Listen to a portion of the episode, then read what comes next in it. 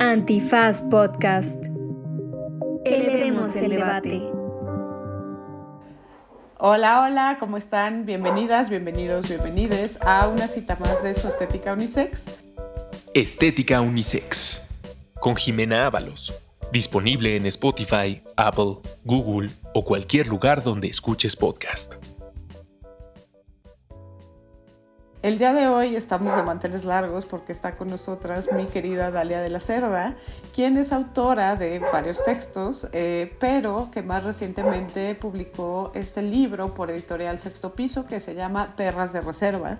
Eh, Full Disclosure es un libro que me fascinó que me parece perfecto para la estética unisex y pues es la primera vez que hablamos de un libro, ¿no? Porque siempre hablamos de series o películas. Sin embargo, este libro es tan divertido y tan accesible que eh, creo que es perfecto para la estética unisex. Pero bueno, ¿quieres presentarte, decirnos algo más de ti, querida Dalia? Hola, muchísimas gracias por la invitación. Estoy muy contenta de estar por aquí contigo otra vez.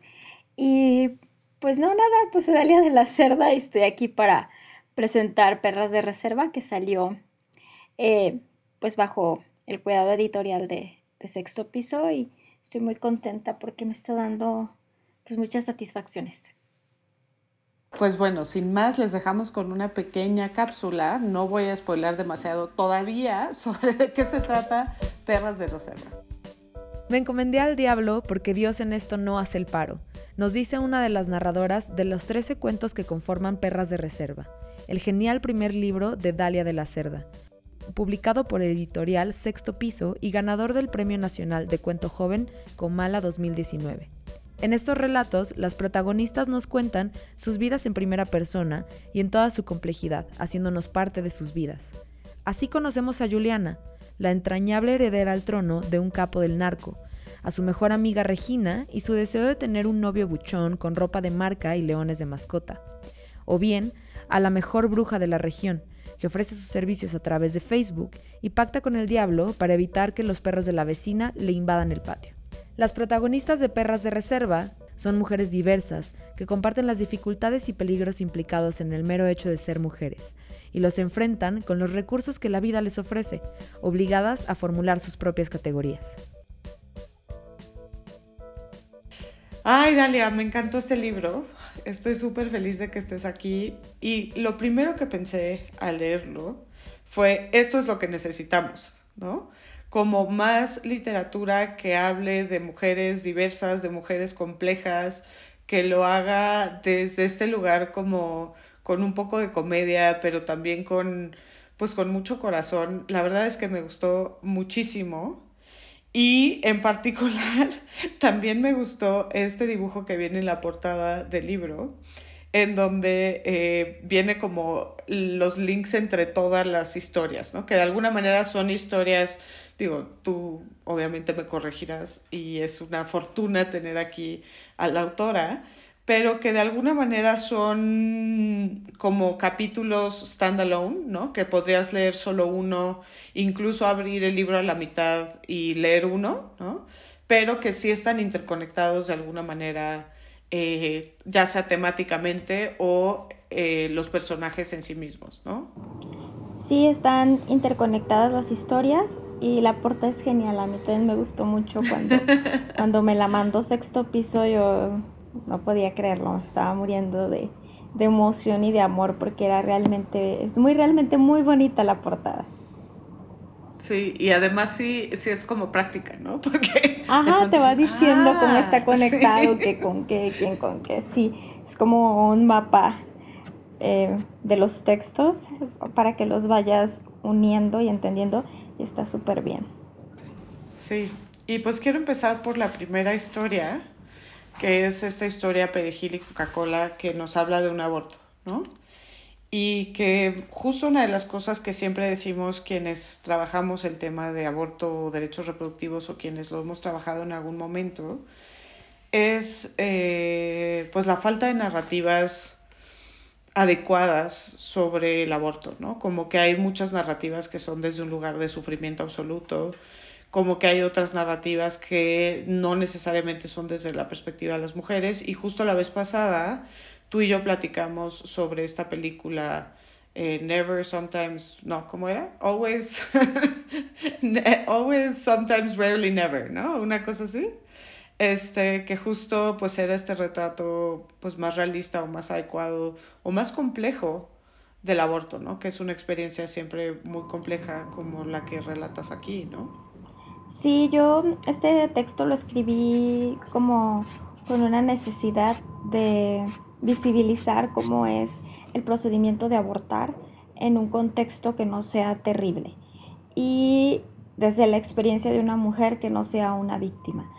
Porque eh, cuando narramos las experiencias de aborto, cuando hablamos de aborto, casi siempre se hace desde el lugar de una mujer que es víctima, ya sea de una agresión sexual o que está en una situación de vulnerabilidad, pero también la experiencia terrible eh, o como si fuera realmente una experiencia terrible, eh, cuando se hace en lugares insalubres o que se hace con hierbas o, metiéndote ganchos ¿no? en, la, en la vagina. Y yo quería narrarlo desde otro lado, desde estas mujeres que lo hacen en casa y que sale bien y que desde luego pues están asustadas porque no es algo que hagan cotidianamente, aunque es un procedimiento médico, pues no es un procedimiento médico que hagamos cotidianamente, como tratarte una gripe de pronto, ¿no? Pero que al final de cuentas tampoco tiene por qué ser una experiencia terrible, que puede ser una experiencia médica como cualquier otra, si no está rodeada por todo el estigma. Entonces, era como el objetivo de este texto y también darles un norte a las mujeres y personas con capacidad de gestar que lo lean de cómo pueden abortar de forma segura en casa, porque pues ahí vienen los pasos que tienen que seguir desde la compra del misoprostol. Eso me pareció genial. Es como, pedagógico. Es un instructivo Loki. un instructivo de cómo abortar, sí, claro y al mismo tiempo creo que mucho del sufrimiento, y esto me pareció muy atinado en este texto, es, a ver, no es que sea una experiencia súper feliz, tampoco es una experiencia súper trágica, em, pero lo que la hace difícil justo son los obstáculos que va enfrentando el personaje para poder abortar de manera segura, ¿no? Lo caro que es el medicamento, eh, que te piden receta médica, o sea, todas estas barreras que existen para adquirir un medicamento que se debería de poder comprar sin mayor problema, ¿no? incluso gratuito, etc. De ahí es donde viene la complejidad eh, o el drama de la historia, ¿no? Sí, de cómo es que eh, pues todos los obstáculos, como dices, que tienes que, que surcar para poder interrumpir tu embarazo, porque, por ejemplo, en mi experiencia personal, cuando me saqué una muela del juicio y se me infectó, la pasé peor que cuando aborté. O sea, me estaba muriendo de la muela, se me inflamó la cara horrible, duré un mes sin poder comer. Y con el aborto, pues no, o sea, sí la pasé mal 15 días, ¿no? Pero lo normal, como en mi regla. Pero como que todo este estigma también que hay alrededor del procedimiento, que te dicen que te vas a morir, que eres mala, todo eso tiene una carga emocional también que hace que te dé ansiedad y que cualquier síntoma pequeño lo veas como algo muy trágico, como algo muy grave, que no dimensiones si realmente estás sangrando normal o tienes una hemorragia. Entonces creo que por eso es importante otras narrativas, porque si solamente tenemos la narrativa de el grito desesperado, de mujer casos de la vida real, no sé, cómo estos de la tragedia, eh, con esa idea te quedas y durante el procedimiento es más fácil que tengas ansiedad y que estés triste y que estés angustiada y que no puedas dimensionar que realmente es un cólico normal y que es un cólico ya que requeriría atención médica especializada. Sí, creo que justo textos como estos abonan a desestigmatizar, ¿no? Y en realidad yo, yo he trabajado con, en mi vida, no ciertamente tantas como tú, pero con varias mujeres que han tenido abortos y las he acompañado y digamos que hay muchas reacciones de todo tipo, pero yo sí diría que la más común justo es esta sensación de alivio que tú retratas aquí. Sí, Ali, porque pues es como cuando tienes cualquier problema, ¿no? O sea, si tienes un problema hasta con el SAT, eh, si tienes tu opinión negativa con el SAT y de pronto te encuentras con un buen contador, una buena contadora. ¿Por qué me estás haciendo esto? Hoy me salió negativa mi opinión del SAT. Y es una angustia, a mí también me salió negativa, necesito una constancia de residencia este, o sea, de que vivo aquí en México para unos contratos y me salió negativo y yo llorando. ¿Por sí, yo también necesito cobrar ahí unos honorarios y, me están pidiendo la, la opinión de cumplimiento positivo y yo así y si no la tienes no te pagan. ¿Cómo les explico? Pero bueno, volviendo al tema, perdón. Entonces, o sea, cuando ya te aparezca positiva en tres días, cuatro días que lo resuelva la contadora o el contador, pues sientes alivio. O sea, es como con cualquier problema. Y para un montón de mujeres un embarazo no es una bendición, es un problema. Un problema que cuando resuelven sienten alivio. Claro, y que además tiene consecuencias mucho más fuertes que deberle al SAT. ¿No? bueno, también depende cuánto le debas, porque Tienes puedes ir a la cárcel. Justo hoy fue al banco y le dije, este, me dijo, ¿son impuestos locales o qué? Y le dije, no, es para el diablo mismo. o sea, el SAT. Pero bueno, me estoy desviando. Eh, me encantó esto, ¿no? Porque de alguna manera también viene la crudeza, ¿no? De la sangre, pues del, del feto que es muy pequeñito, o sea, como mucho más apegado a la experiencia real, que es compleja, que es eh, no lineal, que al final del día pues hay muchas emociones ahí, pero que la mayoría de las, de las emociones negativas están precisamente asociadas con este tema del estigma, ¿no? Que existe.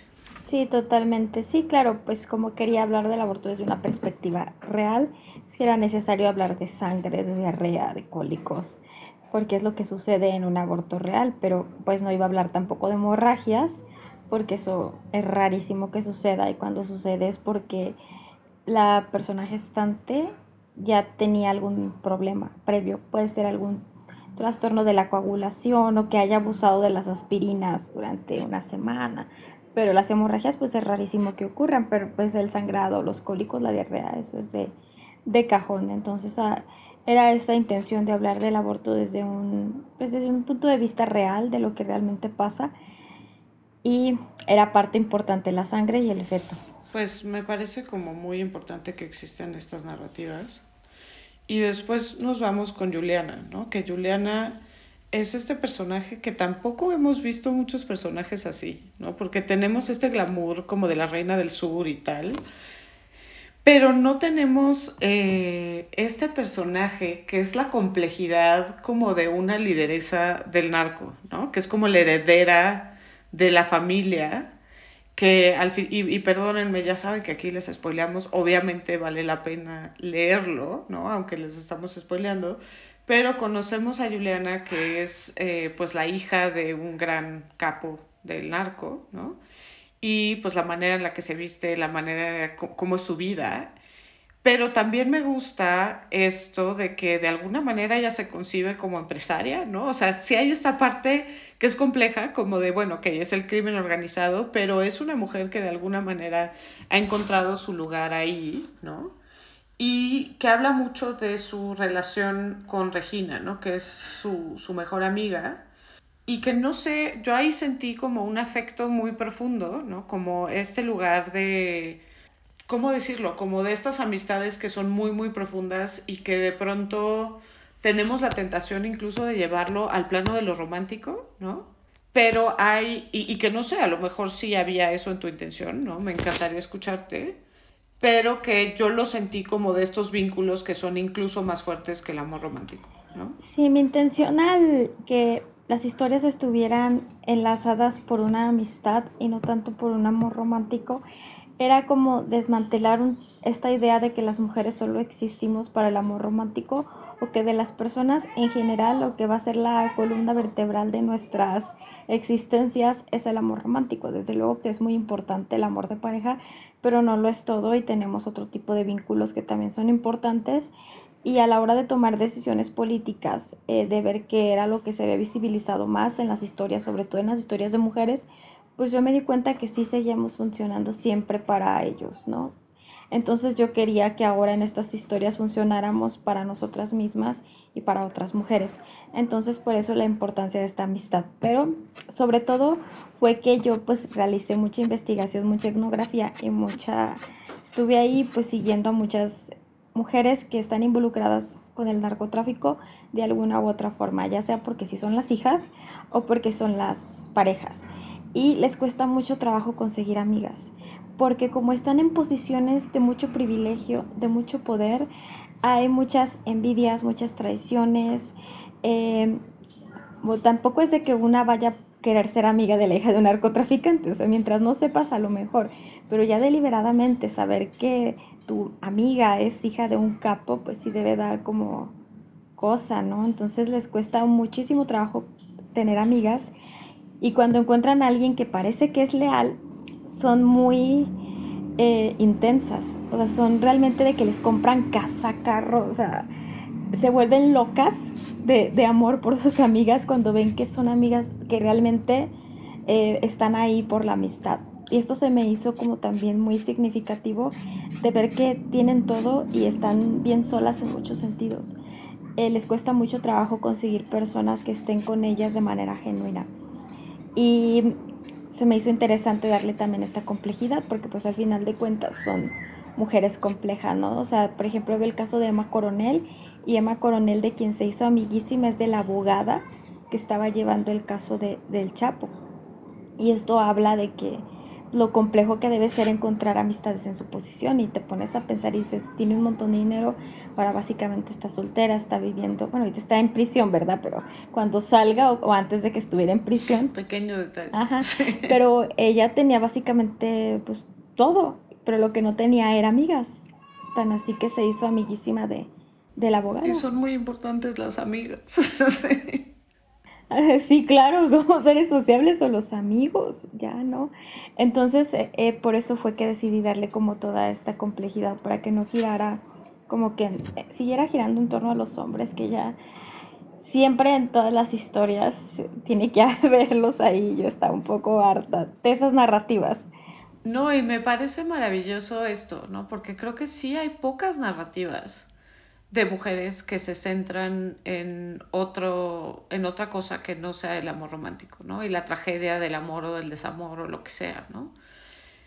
Me parece muy valioso eh, justo esto, donde además sí están los novios, ¿no? Pero los novios de alguna manera son vínculos secundarios eh, sobre esta amistad, ¿no? O sea, o después de esta amistad tan cercana, ¿no? Y creo que también tocaste un tema, por supuesto lo del amor romántico me parece valiosísimo. Cuando vemos el amor romántico también es desde un lugar que problematiza, ¿no? En el caso de Regina, obviamente. Pero em, creo que también me gusta mucho de esto, cómo retratas esta realidad de clase, ¿no? Cuando ella va al colegio privado con las niñas fresas, ¿no? Que hay esta idea como de nosotras sí somos niñas bien porque somos de familias de dinero de hace tiempo, ¿no? Pero tú, aunque tengas mucho más dinero, no vas a poder encajar en esta sociedad, este, pues de alguna manera criollita, eh, de familias de dinero, ¿no? Y, y, y, la complejidad que esto representa, ¿no? Porque no solamente es el tema del dinero, sino son todos estos prejuicios relacionados con la clase, Sí, esto fue algo que he visto no solamente en mi experiencia propia, sino que también lo he visto en amigas que de pronto sus papás se esfuerzan mucho por eh, meterlas a un colegio y las tratan, o sea, no las tratan bien, ¿no? Yo tenía una compañera que yo estoy segura que tenía más dinero que todos los niños fresas que estaban ahí en el colegio porque su papá era taquero. Entonces, o sea, pues tenía para pagar la colegiatura, vivían bien, tenía, o sea, se notaba ella en la ropa que llevaba que tenían dinero, pero la trataban muy mal y nunca la lograron integrar porque para ellos, pues, hay el papá taquerón, o sea, no, no era, no era como los papás empresarios, ¿no? O sea, yo, por ejemplo, en mi, en mi salón estaban los hijos de Napoleón, del cantante. Entonces, no, no era como que la, la aceptaran a ella, así como parte de su sociedad de gente bien y igual a mí, a mí siempre me hicieron bullying, ¿no? Siempre me decían de que tú no perteneces a nuestra escuela, o sea, tú eres como que la, la, la naca, la pobre, la becada, porque yo tenía beca. Pero en mi escuela no sabían porque yo tenía beca, solo sabían que tenía beca. Fue como, como todo el primer año, recibí mucho tipo de este violencia, ¿no? Eh, que me decían que, que naca, que corriente, que rascuacha, un montón de cosas.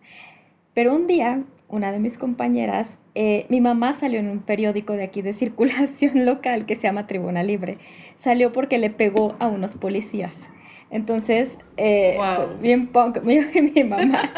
Entonces, sí, mi, mi, compañera, una de mis compañeras que más me hacían bullying, me llevó el periódico a la escuela. Y yo le dije, a mí me puedes decir todo lo que tú quieras, pero con mi mamá no. Y me la desgreñé ahí en el salón. La agarré y le puse una, sus, sus cachetadas, pues. Entonces, ella lo que hizo fue que fue a quejarse a la dirección. Claro. Entonces, a la hora que va a la dirección, le dice, ya ya tenía yo un año, ¿eh? Le dice a la, a la directora, es que me pegó. Y le dice, ¿pero qué le hiciste? Lupita, me decían Lupita porque me amo Dale Guadalupe, es muy tranquila, tuviste que haberle hecho algo para que se enojara. Y ella le dice, no, pues sí, traje el periódico donde salió su mamá. Y le dice a la directora, bueno, es que aquí va a haber un conflicto de interés porque no sé si sepas que Dalia es mi sobrina. Es hija de mi hermano nunca ha convivido con nuestra familia ni nada, porque ella pues ha vivido siempre con su mamá, pero sigue siendo mi sobrina, hija de mi hermano. Entonces la chava se salió de la dirección enojada, dijeron que me iban a suspender, pero que no me iban a correr. Llega bien enojada a la dirección y me dice, ¿cómo que tú eres sobrina de Lupita? Y yo, pues sí. Y uno de mis compañeros le dijo, güey, tú eres la única que no se ha dado cuenta, o sea, Vela es igualita. O sea, si tú la ves, ella, o sea, tiene los ojos del mismo color, la piel del mismo color, el cabello del mismo color y se apellida de la cerda, güey, o sea, aquí toman lista. Pero era este como su prejuicio de que alguien que se vestía como yo, que llegaba en camión a la escuela, que vivía en un barrio de, ellos, ¿no? ajá, no podía pertenecer a su universo a pesar de que, pues, o sea, era evidente que, que yo era sobrina, o sea, estoy igualita a mi papá. Entonces, eh, como que todas esas experiencias se me hicieron muy significativas de cómo opera la clase y la raza, ¿no? De que mucha gente dice que dinero ama dinero, pero eso no es tan verdad. O sea, cuando ya estás en estas esferas, aunque tengas mucho dinero, vas a seguir viviendo discriminación, porque sí, hay, y, clasismo, porque sí tienen como esta idea de que gente bien de toda la vida, ricos de toda la vida, y que te incluyan o no depende de un montón de cosas. Totalmente, y que tiene que ver con muchos códigos que además... cambian, ¿no? O sea, hay unos que permanecen y hay otros que cambian, ¿no? Pero justo esta reflexión sobre clase, o sea, creo que hay dos cosas que vienen en este cuento y en otros. Eh, bueno, en esta parte de la narrativa relacionada con Juliana, pero también después cuando hablamos de Constanza, etcétera, que es eh, esta violencia que también cometen las mujeres, ¿no? que es una de las cosas que hablábamos justo en la cita anterior de Estética Unisex, en donde también hay esta violencia como muy, mm, digamos, entre comillas, sutil que cometen las mujeres, que es un poco este bullying que tú describes, ¿no? Que es esta exclusión, que es el llamarte por estos nombres, etcétera. Y a la hora que tú reaccionas de manera abiertamente violenta, entonces eso es lo visible, ¿no? Que es algo que siento que pasa mucho en estos círculos, ¿no? Em, donde justo hay códigos incluso para la violencia que se comete, y entonces es cuando te sales del código que vas a ser sancionada porque eso sí es visible. Sí, yo tengo amigas que pertenecen a la clase alta, que tienen puestos académicos y que son, pues sí, o sea, niñas bien y que yo quiero mucho, pero que de pronto viven bullying por parte de otras mujeres, hostigamiento por parte de otras mujeres y me da un coraje que yo les digo, güey, defiéndete, pégale, ponle unas cachetadas ya para que se calle. Y me dicen, es que yo no puedo hacer eso, o sea, no porque simplemente no, no pueda porque me dé miedo lo que me vayan a decir o tal, pero es porque yo no estoy educada para reaccionar así. O sea, yo me siento inmovilizada, yo tengo mucha indefensión aprendida, o sea, yo lo más que puedo decirles, cállate, eres una tonta, ¿sabes? Porque a mí me educaron para aguantar, para resistir, para ser una damita y, me parece imposible contestarle. Claro, no, incluso eso rompe el código de una manera eh, prácticamente irreversible, ¿no? Si tú reaccionas desde este lugar de violencia física, entonces ahí sí ya eh, renunciaste de alguna manera a esto. ¿No? Sí, ya pasa, ya pasa la categoría de que eres una gata, ¿no? O sea, como después me empezaron a decir a mí, ¿no? De que eh, gata, yo así, no, no les da gusto. Luego, ¿sabes algo curioso? Que luego mi mamá empezó a salir con, con un señor que tenía dinero y el señor me empezó a llevar en su lobo doble cabina. Entonces ya, o sea, ya no era yo pobre ni naca, pero ya era así como, me empezaron a molestar por Dark. O sea, el chiste era molestar por algo. Claro. Y que sí, así funciona esto, o sea, es Mean Girls, ¿no? O sea, e, es, tremendo. Y yo también, en, en, mi escuela, yo en la primaria también estuve en una escuela como muy fifi. Después rogué para que me cambiaran de escuela. Me dijeron que si me sacaba 10 de promedio en todo sexto de primaria, ni un 9, puro 10, me cambiaban de escuela y lo logré. Porque además era una escuela de estas religiosas espantosas. Pero también pasaba mucho esto que teníamos una compañera que su papá tenía un negocio de pizzas, ¿no? Entonces, pues es, eh, al final del día sí era un empresario, ¿no? Pero no eran las empresas que tenían los papás de las otras compañeras o que trabajaban en despachos, en bancos, lo que tú quieras, ¿no?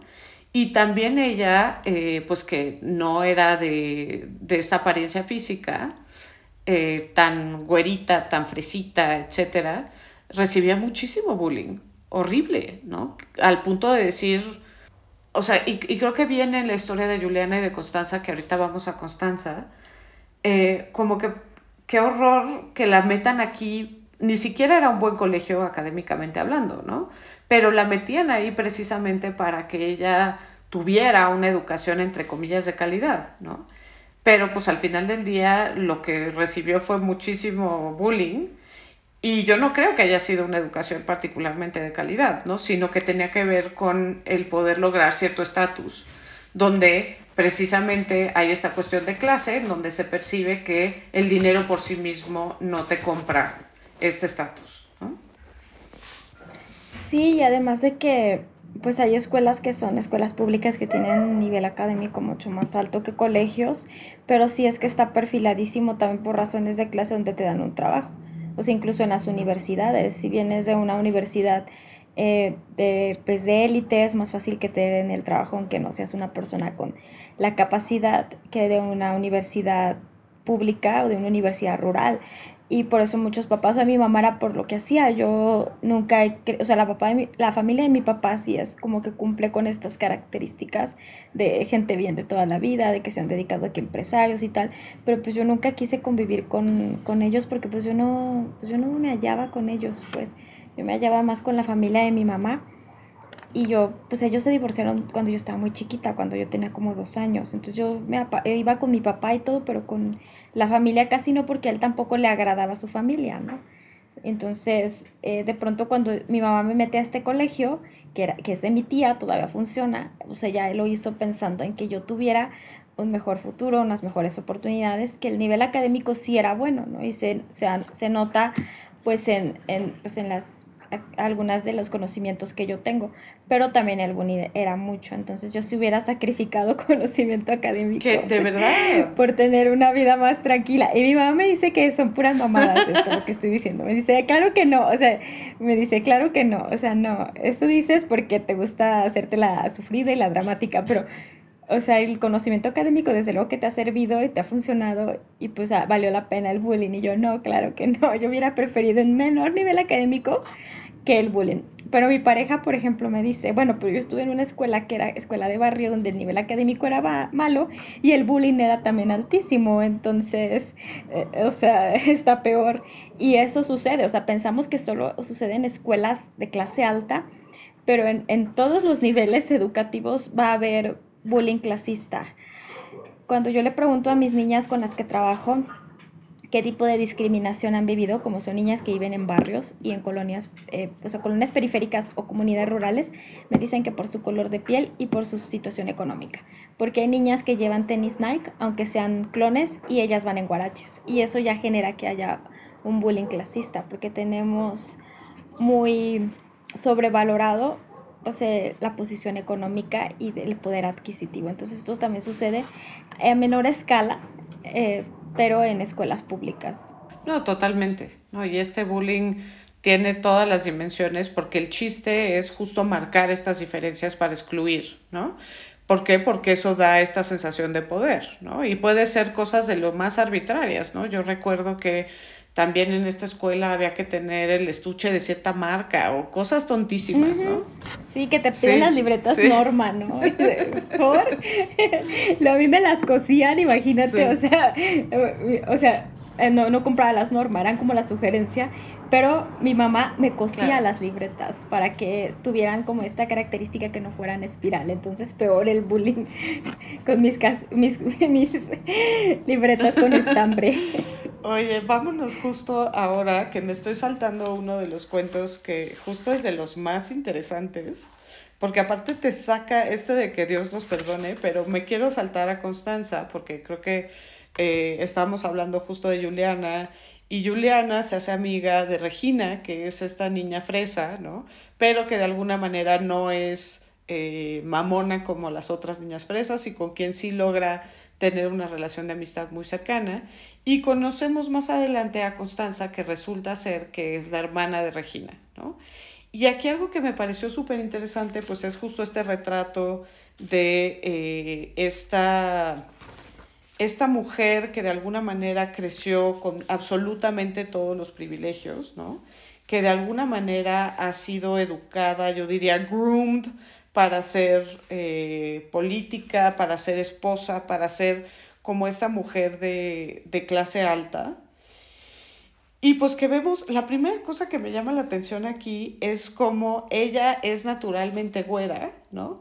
Pero ya no está de moda ser güera y entonces ella se mexicaniza de alguna forma para eh, beneficiarse políticamente de un look entre comillas más mexicano, lo cual me pareció genial porque de alguna manera nos hace ver lo absurdo que son estos estereotipos eh, desde de lo que es mexicano, ¿no? Y también cómo la moda determina totalmente, o sea, y aquí me estoy desviando un poquito, pero siempre me viene a la mente cuando hablamos de estas cuestiones de clase.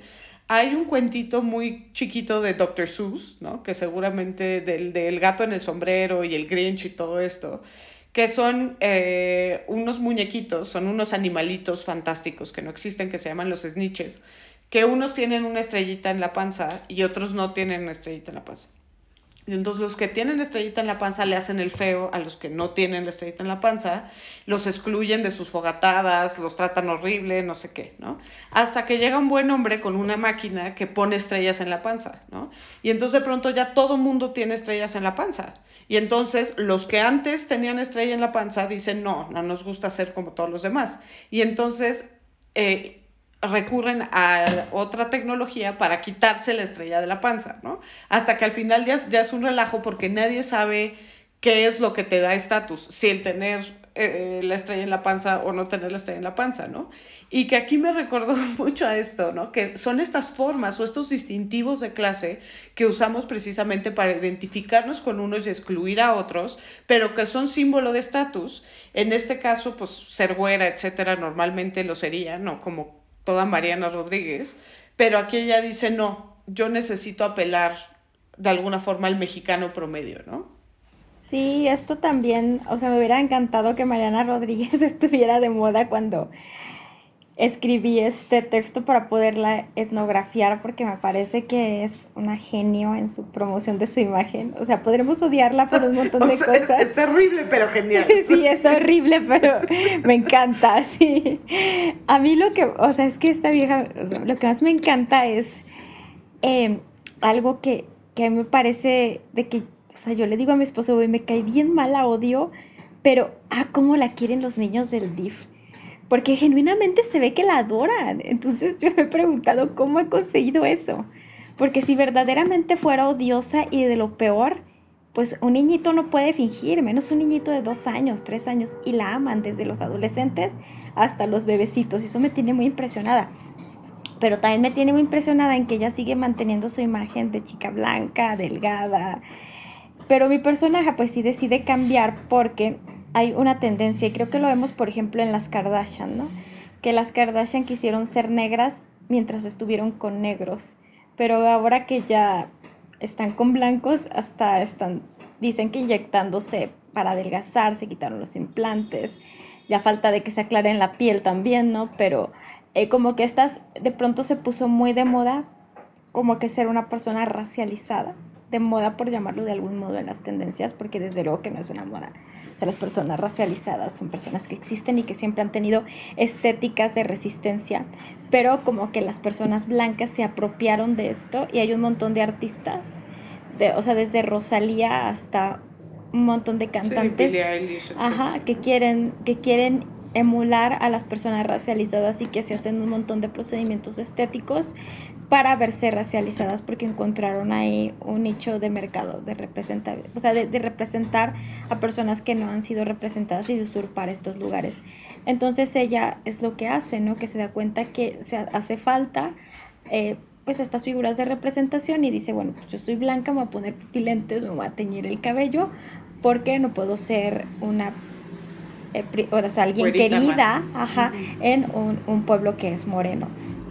Pero lo hace pues deliberadamente y es algo muy pues muy turbio, ¿no? Pero le funciona al final de cuentas porque pues las personas sí estamos eh, buscando figuras de representación y algo en que han criticado mucho las poblaciones racializadas es de que cuando las personas hacemos, creo que se llama blackfisting, algo así, este, las personas blancas encuentran más... Eh, validación que las personas racializadas. O sea, todo lo que si te bronceas y eres blanca es súper cool, pero la piel negra, marrón, siempre ha sido objeto de burlas, de, de discriminación, de racismo y de opresión.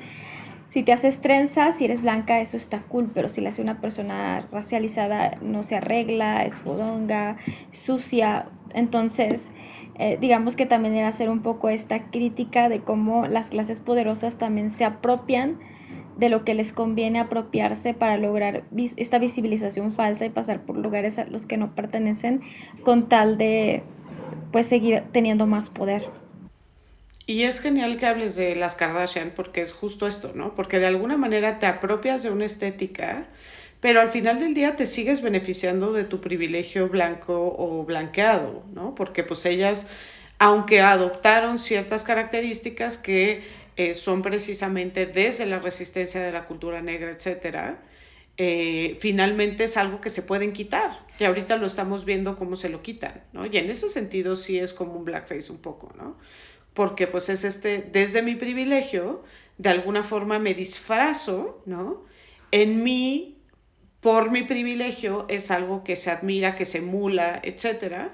Y después me lo puedo quitar sin ningún problema cuando decido que ya estuvo divertido jugar a la exótica, ¿no? Que me parece muy problemático y justo que es esto, ¿no? Porque al final del día sigue siendo blanca, pero representa, ¿no? Constanza esto como de, ok, pero voy a jugar a que me, en, en que soy sí realmente muy mexicana, ¿no? Como una Salma Hayek, por decir algo, ¿no? Que claro, tiene el pelo oscuro, tiene los ojos claros, pero sigue siendo una mujer blanca al final del día, ¿no? Sí, pero además Constanza sí se tiñe el cabello, sí usa pupilentes, o sea, sí se broncea y sí empieza a usar, eh, aunque ella después dice que, que, le encanta, o sea, que le empieza a gustar vestirse así, verse así, inicialmente lo hace como una estrategia propagandística y, y yo he visto que es algo que hacen eh, a lo mejor no aquí en México, pero muchas políticas eh, hacían, por ejemplo, lo contrario. Por ejemplo, Michelle Obama se alaciaba para pertenecer.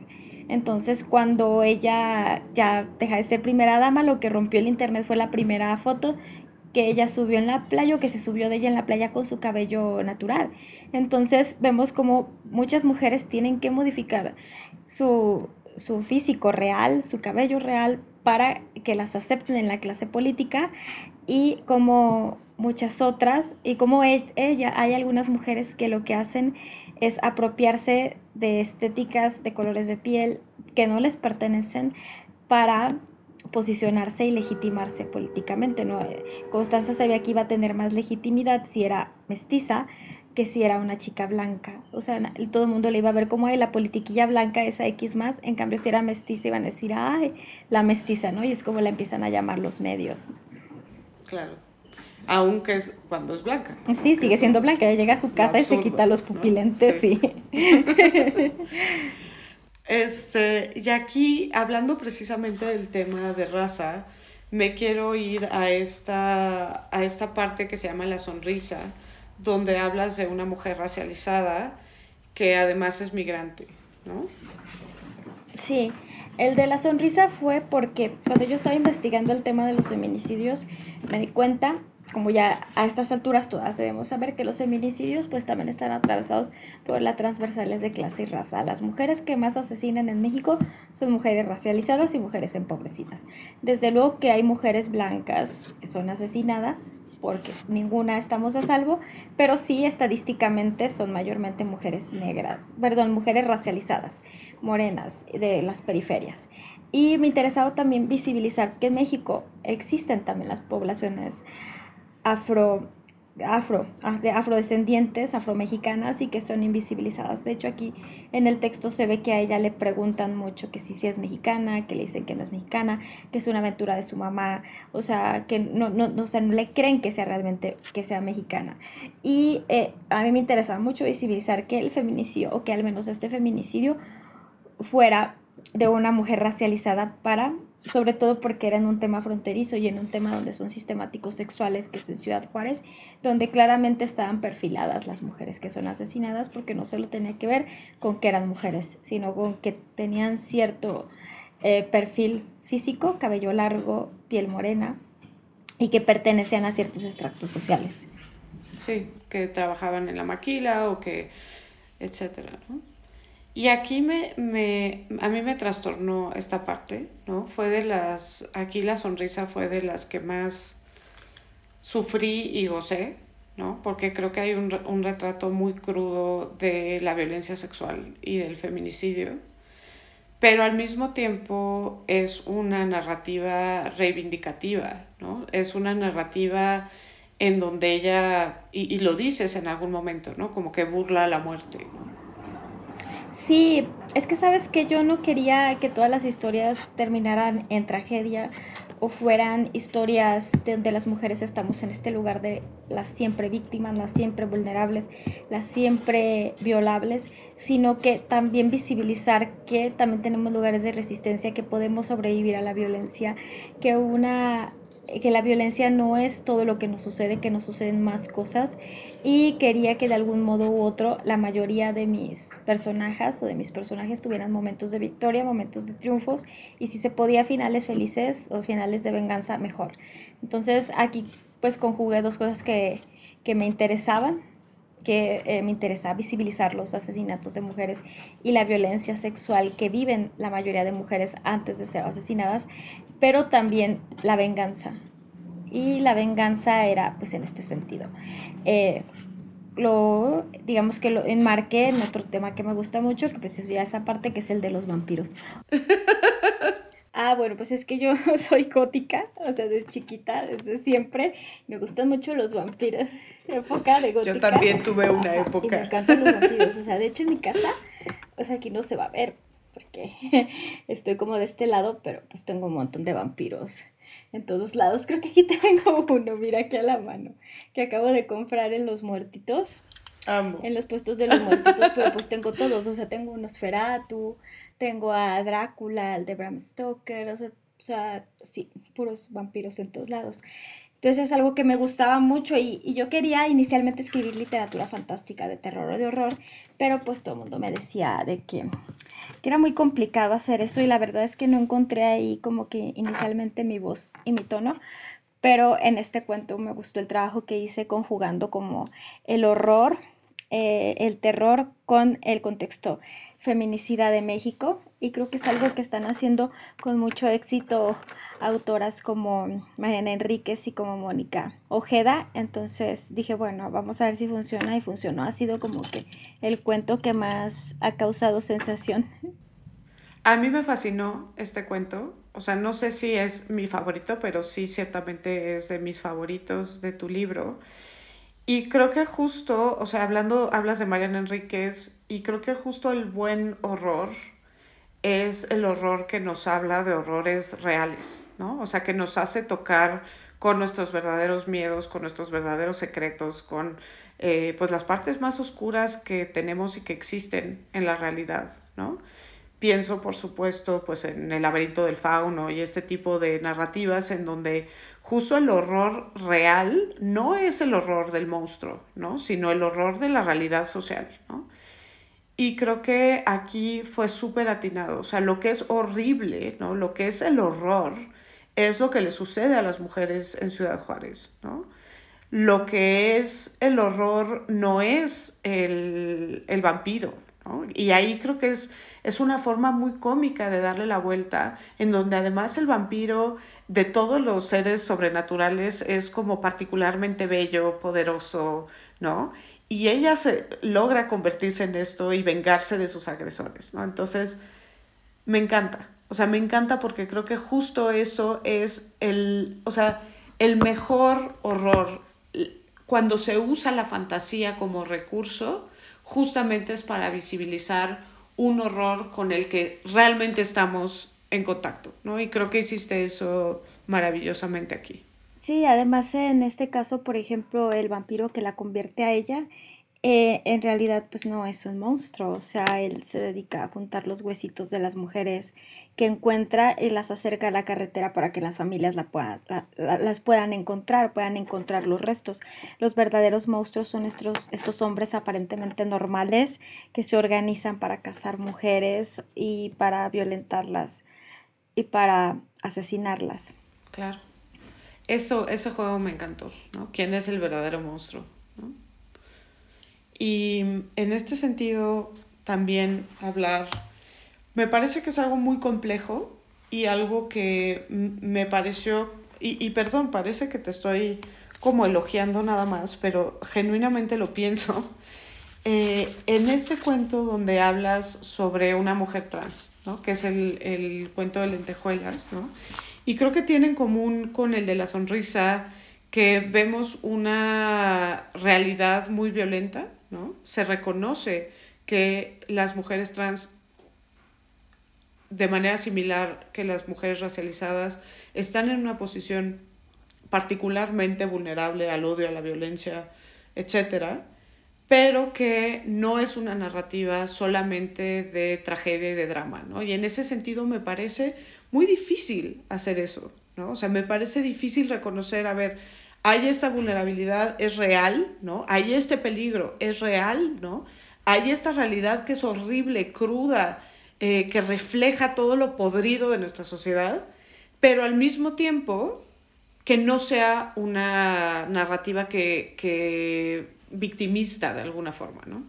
Bueno, en este de lentejuelas es este, me parece importante hablar de él porque, bueno, cuando yo estaba escribiendo este libro originalmente iba a ser de feminicidios de mujeres en México o asesinatos de mujeres o muertes de mujeres que tenían que ver con el género. Entonces yo hice como mi lista de lo que me interesaba visibilizar o las razones por las que las mujeres son asesinadas en México y quería que fuera lo más amplio posible para que no dejara fuera ninguna realidad. Entonces, tanto de mujeres de clase alta como de mujeres de la diversidad sexual, eh, pero también me interesaba mucho de las mujeres trans porque pues dentro de esta diversidad de mujeres que somos, somos mujeres diversas, pues están las mujeres trans que son mujeres. Y algo que me han preguntado un montón en las presentaciones del libro que hago es, ¿por qué incluir el, o sea, por qué incluir la historia de una mujer trans en un libro que habla de mujeres? Pues porque son mujeres Claro. Y punto, ¿no? Entonces, esta fue como. Son mujeres y punto, y mujeres que además son particularmente vulnerables, a la violencia claro, patriarcal. Sí, y son mujeres que, que además tienen de pronto condiciones muy difíciles, o sea, que, que viven en condiciones, en un creo que el episodio del podcast eh, del que tenemos en Morras que Morras ya lo decíamos, o sea, no me vas a decir que una mujer, por ejemplo, como Mariana Rodríguez, ha, ha vivido más violencia que, que Wendy de las perdidas, ¿no? Pues, o sea, Vaya, o sea, y es violencia sexista, claro que la es. Entonces a mí me interesa interesaba... Supuesto, y violencia misógina, pero además transmisógina. Transmisógina está intersectada por un montón de, de opresiones, pero tampoco quería hacerlo como desde toda esta victimización. Sí me interesaba visibilizar ejes muy concretos como lo que dices, que se relacionan mucho a los sistemáticos sexuales de Juárez. Hay mucha violencia sexual, hay muchas agresiones degradantes cuando asesinan a una mujer trans. Y hay toda una tratamiento mediático después de su muerte que es muy revictimizante y muy lamentable. Eh, de la familia también, por parte de la familia que este, tienden a revictimizar mucho y a no cumplir eh, pues sus deseos después de que son asesinadas. Entonces me interesa también visibilizar cómo sufren desde muy pequeñas, desde que son chiquitas, en sus casas, eh, porque pues las, no todas las familias están sensibilizadas respecto a lo que es tener en tu casa a una niña trans y sufren mucho y las violentan de muchas formas pero también tienen un montón de espacios de resistencia. O sea, yo me divierto mucho con mis amigas trans porque digo, ¿cómo pueden encontrar tanta resistencia en la tragedia? Si yo hubiera vivido todo lo que han vivido ellas, yo ya me habría, no sé, estaría por ahí más deprimida, ¿no? Más triste. Y ellas encuentran un montón de espacios de resistencia, son súper alegres, siempre están viendo como que tratando de salir adelante, traen la resistencia de verdad que en la piel. Y, a mí me encanta eso que, que ilustras de alguna manera con esta idea, incluso con la imagen de la lentejuela, ¿no?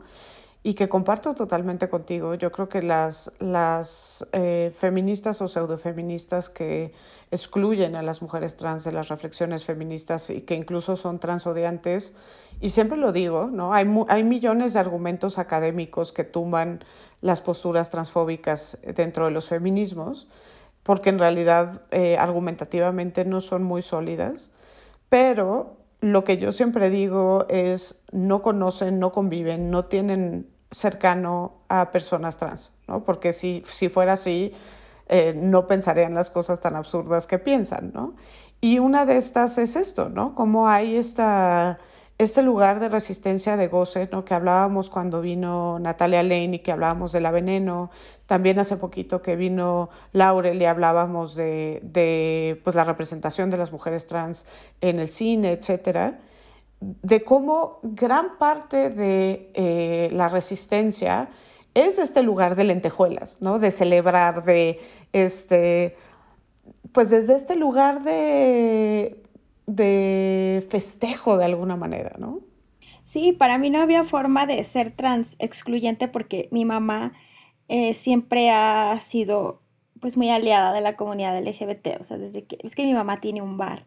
Entonces, pues como que este, este tipo de alianzas son históricas, ¿no? De las mujeres que están al frente de estos negocios y de todo lo que es la comunidad LGBT son alianzas históricas. Entonces mi mamá desde toda la vida ha tenido amigas trans, eh, amistades de la comunidad LGBT.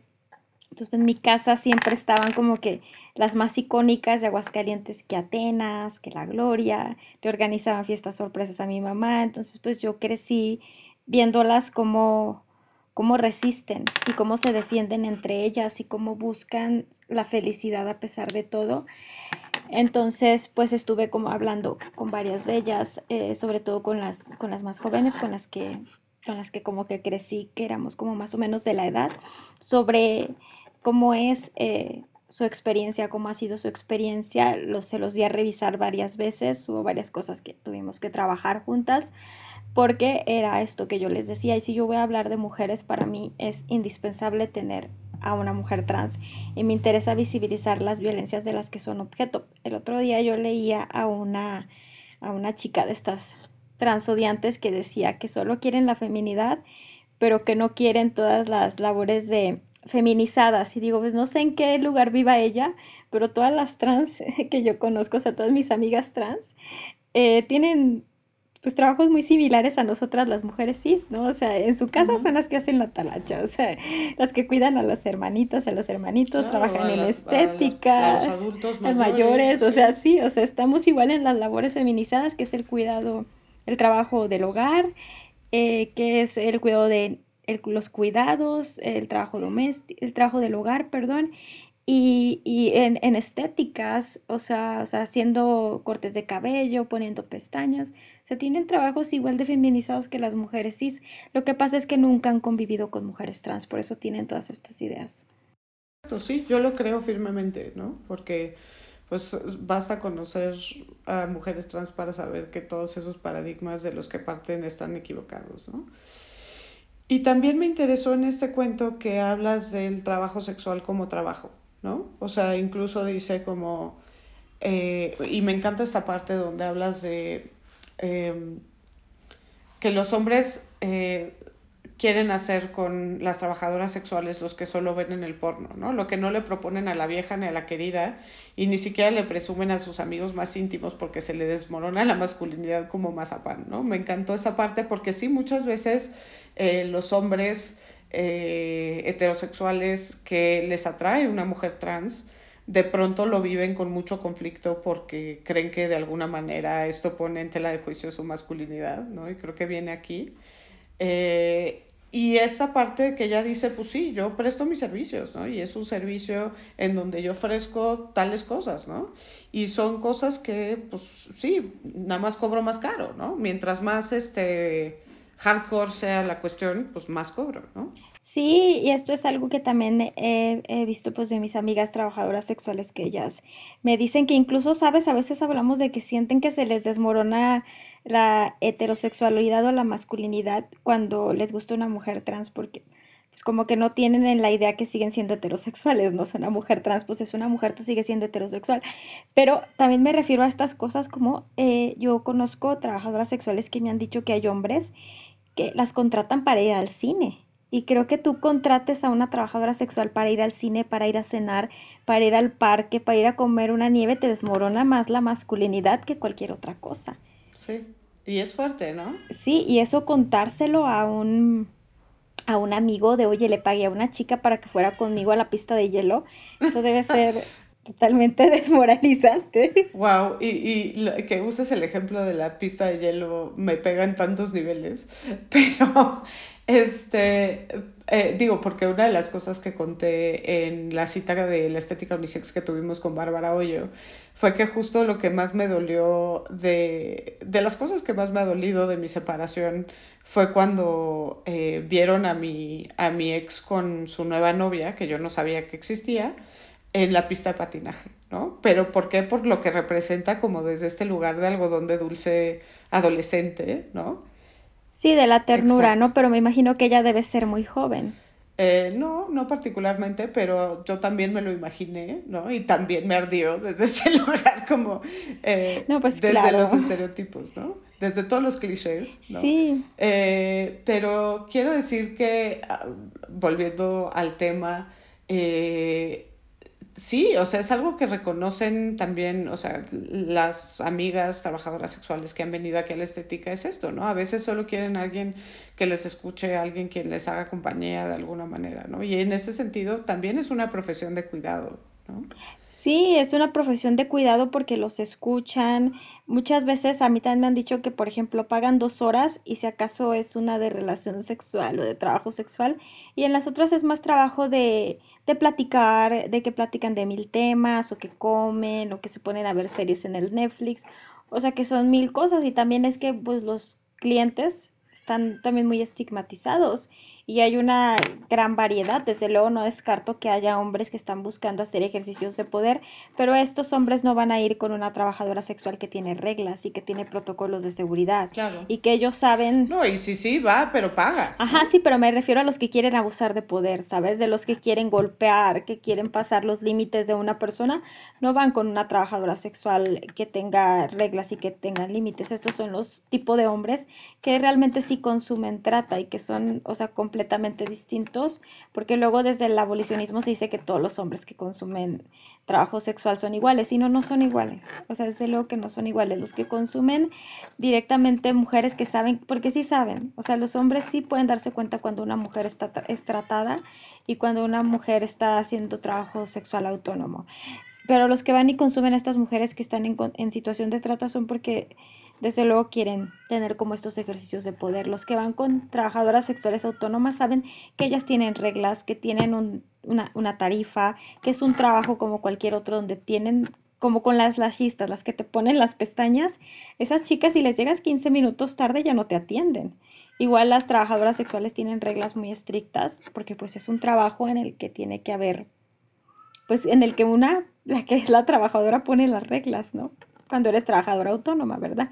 Yo en mi trabajo de mi periódico que voy a andar poniendo las reglas ahí, me dicen qué tengo que hacer. Quiero irme a esta historia, digo, como que hay, hay tanto que decir, pero a esta historia que estuvo como aparte de todas las demás, para mí, pero pues tú ahorita me dirás exactamente cuál es eh, la relación o cuál tú piensas que es, que para mí fue, fue perfecto que estuviera donde está, que es esta de Rosa de Sarón, ¿no? Que es como esta mujer eh, ultra religiosa, ¿no? Que, no sé, ¿spoiler o no spoiler? pues si quieres. bueno, pues que es una mujer muy religiosa, que es criada en un contexto de mucha religiosidad y que se deschaveta un día y asesina a sus propios hijos, ¿no? Eh, bueno, pero es también víctima de mucha violencia, también por parte de un hombre muy religioso. Y acá el, tema fue que yo este libro lo escribí, no, como, no lo pensé inicialmente como una unidad, sino como iban a ser tres libros diferentes, pero como una propone y llega el diablo y descompone, pues de, de 30 cuentos que yo debería de haber escrito, que sí escribí, pues había 15 que no servían para nada. Entonces solamente me quedaban 15. Estos 15 tuve que ver cómo los podía integrar en, una sola, en un solo libro.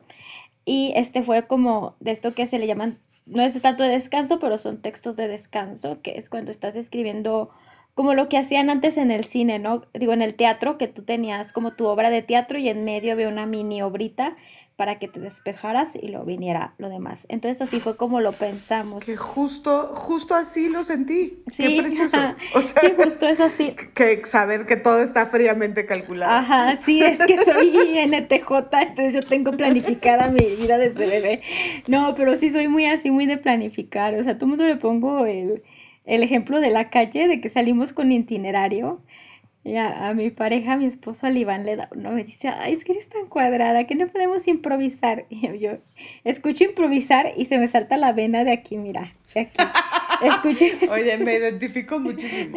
Así me dicen una sorpresa y yo, ¿cómo? ¿Qué tipo? no, a mí me dan una sorpresa y no. O sea, si me marca por teléfono sin avisarme y me enojo, o sea, ¿por qué me estás marcando? Este es terrorismo. Entonces todo fue como ya que tenía los textos muy estructurados y este era como un intermedio, le llamaban así de que descansamos. Pero la historia surgió porque estaba escribiendo sobre mujeres que cometen actos criminales y me llama mucho la atención las mujeres que asesinan a sus propios hijos se me hizo un tema muy interesante porque hay un montón, o sea, pareciera que son pocas, pero, o sea, de las violencias que más cometen las mujeres son contra sus hijas e hijos. Eh, a lo mejor no todas terminan en asesinato, pero sí son, son muy maltratadoras las mujeres.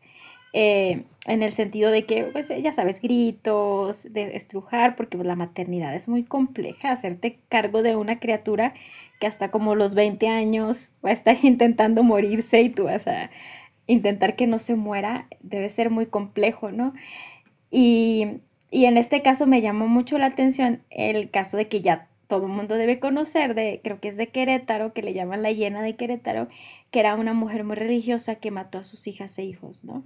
Entonces, pues la declararon como que estaba, eh, pues no, no, estaba bien de sus facultades mentales, ah, estaba perturbada mentalmente, pero eh, también es que no quería usar un caso de una mujer común, o sea que como muchas mujeres que conozco, mi vecina, por ejemplo, que, de pronto le pega a sus niñas y niños, que eh, dices, mm, que la puedas usar de ejemplo, ¿sabes? O sea, que, la gente, que de por sí eh, ya los hombres siempre están buscando como ustedes también violentan, claro, o sea, eso es un hecho, las mujeres también violentan. Y también hay violencias en que las mujeres encabezamos las estadísticas, ¿no? Pero eso ya se sabe, pero yo no quería ponerlo en mi libro, no me interesa visibilizar e, ese, de esa mujer común que violenta a sus hijas e hijos, sino como a estas mujeres que genuinamente tienen algún problema eh, mental y eso deriva en que, en que violenten. Y creo que muchas veces, eh, digo, no, en este caso en específico, también era una mujer, el, el de la llena de Querétaro, ¿no? Era una mujer que venía de un contexto de privilegio, pero también hiperreligioso, ¿no? Donde ella decía que era una entidad diabólica la que le había eh, exigido, ¿no? Eh, pero sí creo que hay una parte, a ver, no estoy pretendiendo quitar responsabilidad de la violencia de las mujeres y de este tipo de violencia en específico, pero sí creo que hay una parte donde socialmente se ha desatendido esta complejidad de la maternidad, ¿no? Donde se espera que esta maternidad sea totalmente dedicada, totalmente sacrificada. Hay un mandato de maternidad que es totalitario, pero que eh, además no se atiende, ¿no? no se apoya a las madres desde la sociedad, desde sus parejas, desde el Estado, etcétera, para atender cuestiones de salud mental, por ejemplo, que además son muy comunes eh, asociadas al parto, posparto, etcétera, ¿no? Entonces, sí creo que hay una parte ahí que tiene que ver con la dimensión social de este fenómeno, ¿no? No, totalmente, porque em, se espera o se da por hecho que una mujer, por el hecho de tener la capacidad de, que una mujer cis, por el hecho de tener la capacidad de gestar, va, va a desarrollar inmediatamente amor y superpoderes para cuidar a una criatura que requiere cuidados de tiempo completo y, que además está parturienta, que ha tenido todo un, a nivel hormonal, toda una serie y, y, físico, o sea, cambios. Acabas de parir, muchas veces el parto es muy complejo, estás cansada, estás anímicamente inestable por los cambios hormonales y de pronto te tienes que hacer cargo de otra vida, es muy complejo. Y si lo haces en condiciones de violencia, de vulnerabilidad, de precariedad, eh, que ya traigas algún Em, pues algún problema de salud mental previo es mucho más complejo, ¿no? Y la verdad es que sí tendría que haber más esfuerzos por parte de las autoridades sanitarias y de las autoridades de todos los niveles y de la sociedad por abrazar a las mujeres que maternan y apoyar en lugar de juzgar, ¿no? Porque sí... Y en lugar de asumir eso, ¿no? Que por arte de magia... magia eres ya este, y, y, acá en este cuento precisamente ella es muy religiosa y todo, pero sí hay toda una violencia sistemática que la hacen que se destrampe. O sea, no es que ella haya nacido así em, enloquecida, sino que toda la violencia que vivió por parte de su madre, que la madre probablemente vivió por parte de, de sus abuelas, de sus padres, o sea, toda esta violencia que vas viviendo de forma sistemática y que es además generacional, hace que de pronto cometas actos criminales que parecen impensables, pero que son derivados de la violencia en la que vives, ¿no?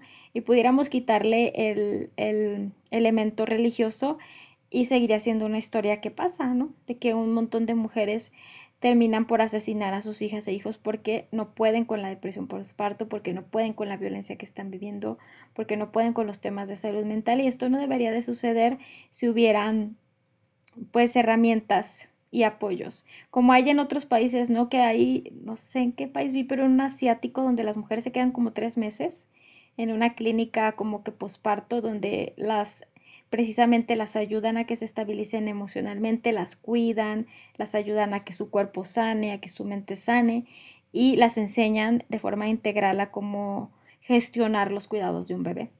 Entonces, pues ha sido precisamente para reducir como que este tema de pues, de, que las mujeres, eh, pues, digamos que descarguen toda su, tristeza, todo su cansancio con sus criaturas. Sí, y a mí me recordó también, hay un caso también de una mujer súper religiosa en Texas, me parece, Andrea Yates se llamaba, y también mató, creo que tenía como cinco hijos y los ahogó en Latina, no me acuerdo si eran cinco o seis niños, y, y, que ahí es muy claro este tema, ¿no? Ella también era un contexto muy religioso, también era un contexto en donde se esperaba que ella cumpliera este rol de maternidad sin ningún tipo de apoyo, ¿no? En, en donde ella ya había tenido ciertas indicaciones de que estaba viviendo un tema de salud mental fuerte, ya le habían dicho al esposo que ella no podía quedarse sola con los niños y pues el esposo se va a trabajar, ¿no? Porque pues eso le toca a ella. ¿no? Entonces, pues sí, ¿no? También ella en un contexto de, violencia psicológica por parte del esposo, por supuesto, ¿no? En fin, quiero que nos vayamos a este cuento, digo, ya no tenemos tanto, tanto tiempo y pues sí hemos como atravesado varios de ellos, pero este que se llama Culo de paja, ¿no? que me encanta el nombre, que habla como de esta, esta espiritualidad eh, estos rituales, ¿no? Que, también son muy, eh, pues una parte muy, digamos, típica de la resistencia de las mujeres en México, ¿no? Sí, los rituales y creo que como que la brujería, la hierbería, todo lo que la curandería son los únicos espacios donde a las mujeres se les ha pedido ser poderosas, sobre todo en contextos de marginación. Entonces acá pues el conflicto es entre dos brujas, una bruja que viene de Colombia y esta otra que es mexicana. Y el conflicto es por una barda, que una que quieren pues que se ponga la barda porque a la vecina le molesta que los perros de la colombiana se le pasen a su casa. Pero esta historia se me ocurrió porque mi suegro tenía un conflicto con su vecina por la barda, porque igual ellos compraron los terrenos, pero no pusieron las bardas. Entonces, eh, pues estaban peleando los dos que quién ponía la barda y los dos tenían el problema que los perros se les pasaban. A mi suegro se le pasaban los de la vecina y le peleaban a su perro, a Terry, y Terry se pasaba a pelear a los perros de ella. Entonces, eh, cuando fuimos a, poner la barda, la pusimos momentáneamente como para resolver el problema en lo que se pulía el conflicto eh, con láminas. Entonces, pues yo quería ayudar, pero mi pareja me dijo, no, tú ahí quédate sentadita viendo y yo, yo y mis hermanos lo hacemos, ¿no? Entonces yo estaba ahí sentada viendo y se me ocurrió el cuento, acá me, giró la ardilla y se me ocurrió, pero dije, bueno, voy a aprovechar para hablar también como de esto, este tema de la, de la religiosidad alternativa, que es un tema súper interesante y que es como de esos espacios de resistencia y de poder que se les ha permitido a las mujeres de estos contextos periféricos. Sí, esto, o sea, y, creo que es parte de la tradición de las brujas, ¿no? Porque dije en México, pero no, o sea, la historia de las brujas es esto, ¿no? En general. Y pues ahí está muy cómico porque pues el plot se dan cuenta que las dos, o sea, al principio una de ellas no sabe como que la vecina también se dedica a lo mismo porque su vecina es como más discreta, pero cuando se da cuenta que ella también dice, no, aquí ya no va a haber conflicto entre brujas, no nos hacemos esto, así que bye. Es maravilloso. Y que aparte pasa, o sea, sí es una parte como muy cómica eh, de ilustrar cuando, lo que pasa cuando tienes un conflicto con otra persona desde un lugar en donde la otra persona es otra edad, ¿no? Y de pronto hay algo que te conecta con la otra persona y entonces el conflicto de se desvanece, ¿no? Porque deja de ser otra edad, ¿no? Sí. Sí, lo que decía Audre Lorde, que es el mirar profundo o esta Chela Sandoval que la metodología de las oprimidas, ¿no? Que de pronto ves al otro como otro completamente o a la otra como otra, pero encuentras un punto de afinidad que dices, oye, quizás no somos tan distintos y tenemos puntos afines. A mí me ha pasado así que hay gente que me súper cae mal o que tengo algún conflicto y que de pronto veo algo de afinidad y digo, ah, sí, sí. Ah, ya no me cayó tan mal. es como yo. algún sufrimiento compartido o de alguna cosa así, ¿no? Ah, claro, sí, de algún sufrimiento compartido, de alguna, hasta de algún odio en común, ¿no? Odiamos a la misma persona. ¿sí? El amigo de mi enemigo, ¿cómo es? el enemigo no, eso no funciona, pero sí, de momento sí, sí, odiamos a la misma persona, qué bueno. Sí. sí. Qué rico. Oye, este, ya un poco para cerrar, hablar, digo, hay muchas cosas que quedaron por, por comentar, pero de este, de esta parte de la morenita, ¿no? Esta, pues esta historia que nos enteramos como desde los dos puntos de vista, ¿no? Primero uno, y que es el de la familia que eh, mata a una persona que eh, entró a robar a su casa, ¿no? Y entonces, pues se defienden de alguna manera de esta invasión y después nos enteramos que este chavo que entró a robar en realidad es una mujer. Bueno, eso fue un caso real aquí en Aguascalientes, ahí pueden googlear. Fueron unas costureras que mataron a sartenazos a un chico que se metió a robar a su casa. El caso se hizo muy viral porque entrevistaron a las familiares del chico y ellas en la entrevista dicen que él era muy buena onda, que era muy buena persona, que no se metía con nadie, que sí robaba, pero que no le hacía daño a nadie. Entonces la gente hizo súper viral esa entrevista. Pero pues ese caso es de aquí de Aguascalientes. Entonces yo quería escribir como esta historia de estas mujeres que son costureras, que ya están en libertad, solamente fueron a declarar ahí al, este, al Ministerio Público y se, pues, se acreditó que actuaron en legítima defensa y las dejaron salir. Tuvieron que cambiarse de casa, obviamente no pudieron seguir viviendo ahí. Pero se me hizo bien loca la noticia porque eh, de verdad eran unas señoras, o sea, señoras, señoras, señoras, y que hayan respondido de esta forma porque amarraron al chavo, o sea, lo mataron a satenazos, lo, lo amarraron, creo que le dieron un machetazo, no sé, pero sí, pues sí lograron contener la agresión con un nivel de agresión que dices, wow, para, un, para unas señoras fue muy impresionante.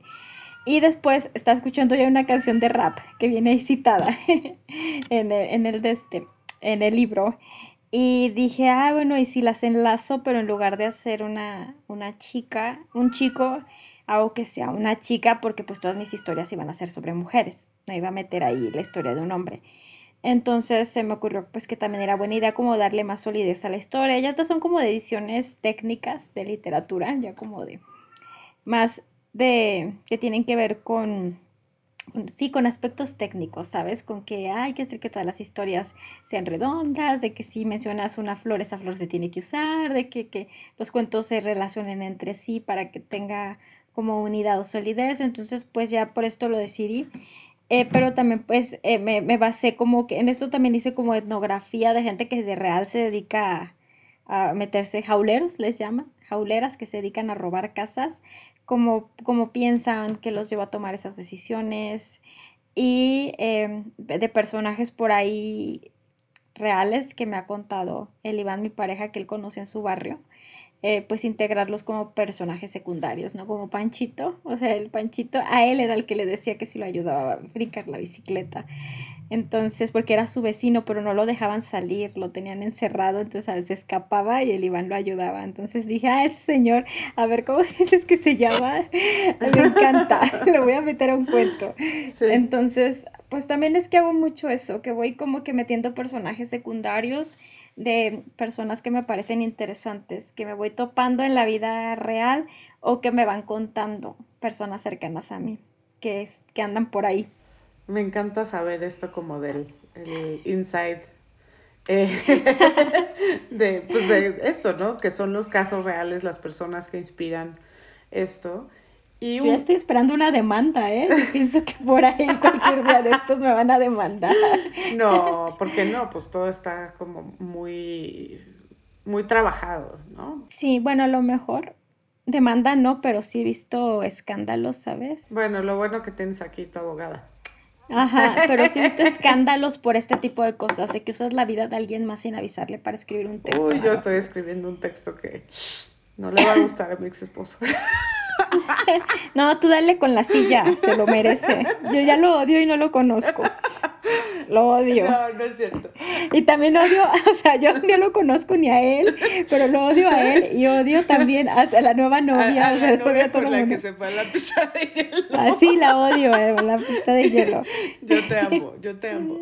Este, bueno, eh, creo que algo ahora sí para cerrar, y es que yo me podría quedar hablando contigo cuatrocientas horas, es un poco estas mujeres complejas, diversas, eh, justo que no son ni buenas ni malas, sino que tienen claroscuros, etcétera, eh, que son capaces de cometer enormes violencias, pero que también son capaces de eh, hacer comunidad y de generar vínculos importantísimos, ¿no?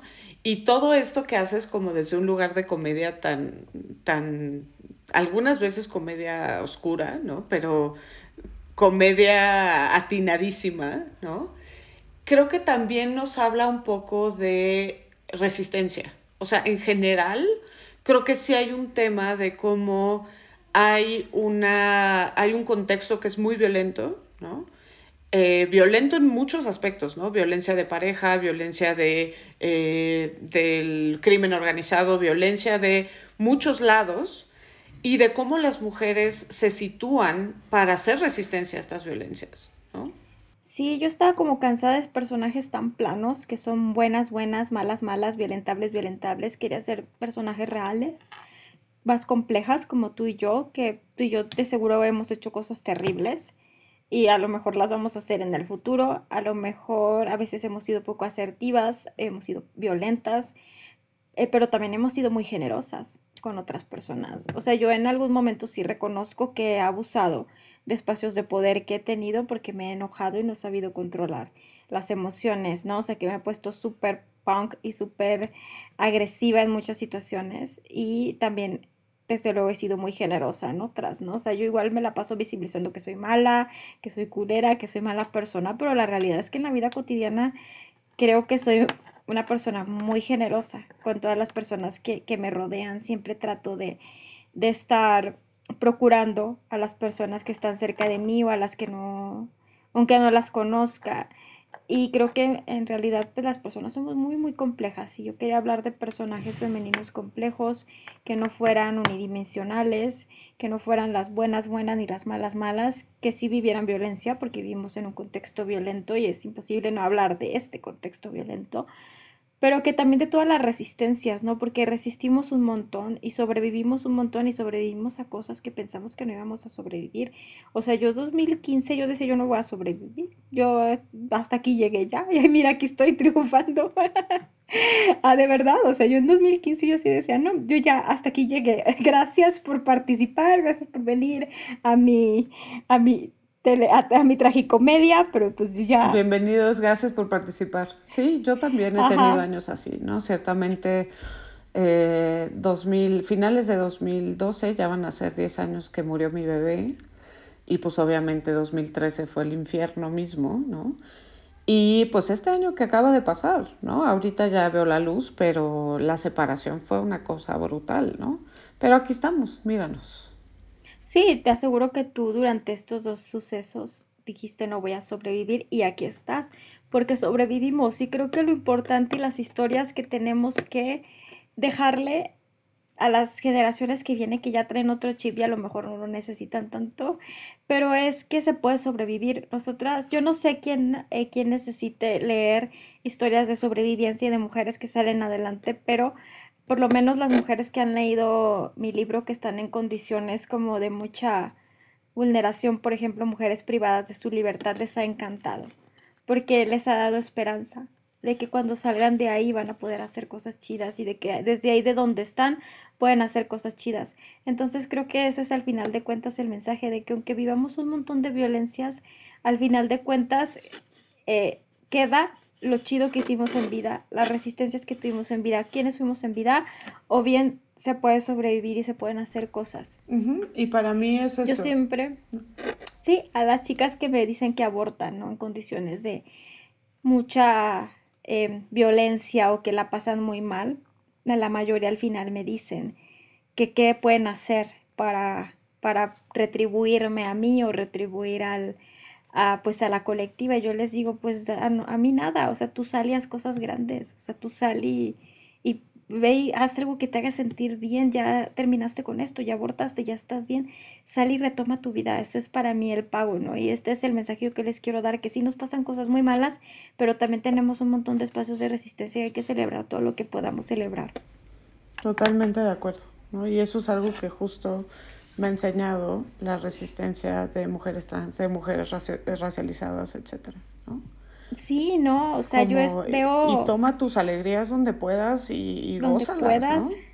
Sí, yo cuando de pronto veo que dicen que, de que el tema de, de, la salud mental, ¿no? Que dicen que, que de pronto es un tema, bueno, yo no, desde luego que tiene que ver tu salud mental con el contexto en el que estás. Si estás en un contexto de alta marginación, pues es más probable que vivas con ciertas angustias y todo.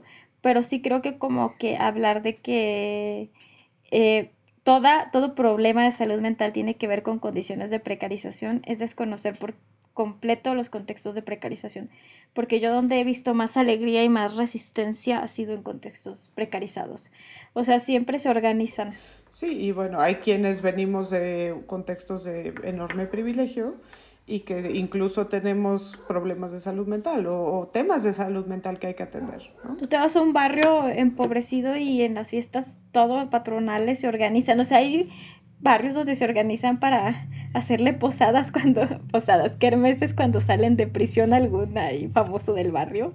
O sea, encuentran espacios de resistencia y de alegría en todos lados. Sí, totalmente. Ah, ya llegaron a buscarte. Ya llegaron aquí. Oye, bueno, Dalia, pues nos despedimos. Déjanos tus, tus redes. No sabes lo agradecida que estoy. Y ahorita que hablas de generosidad, se me hace que esto es justo una muestra de generosidad de tu parte, que vengas aquí a platicarnos de tu libro. Me fascinó, me parece que tienes un talento espectacular. Y creo que es un libro, sin exagerar, que todas deberíamos leer. Muchas gracias. Muchas gracias por eh, invitarme feliz de la vida, esta es tu casa, puedes venir cuando tú quieras. Ni me digas que, vengo diario, ¿eh? y déjanos tus redes para que podamos continuar y pues si quieres también las redes de Morras Gel Morras. Bueno, Morras Gel Morras estamos así en redes sociales, en Instagram como Morras Gel Morras y en Twitter como arroba morras y yo estoy como Dalia Bat en Twitter y en Instagram como Dalia de la Cerda. Perfecto, pues ahí saben dónde buscarla y vayan corriendo por Perras de Reserva. Este, les quiero recordar que el 31 de octubre estrenamos un podcast de Antifaz que se llama La Espera. Este es un relato que cuenta la historia de dos madres que buscan a sus hijas e hijos desaparecidos en algún lugar de México y pues ahí búsquenlo 31 de octubre en todas las plataformas. Sin más, nos vemos en su próxima cita de su estética unisex. Muchas gracias, Dalia.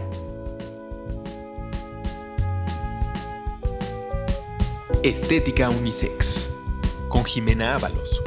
Disponible en Spotify, Apple, Google o cualquier lugar donde escuches podcast.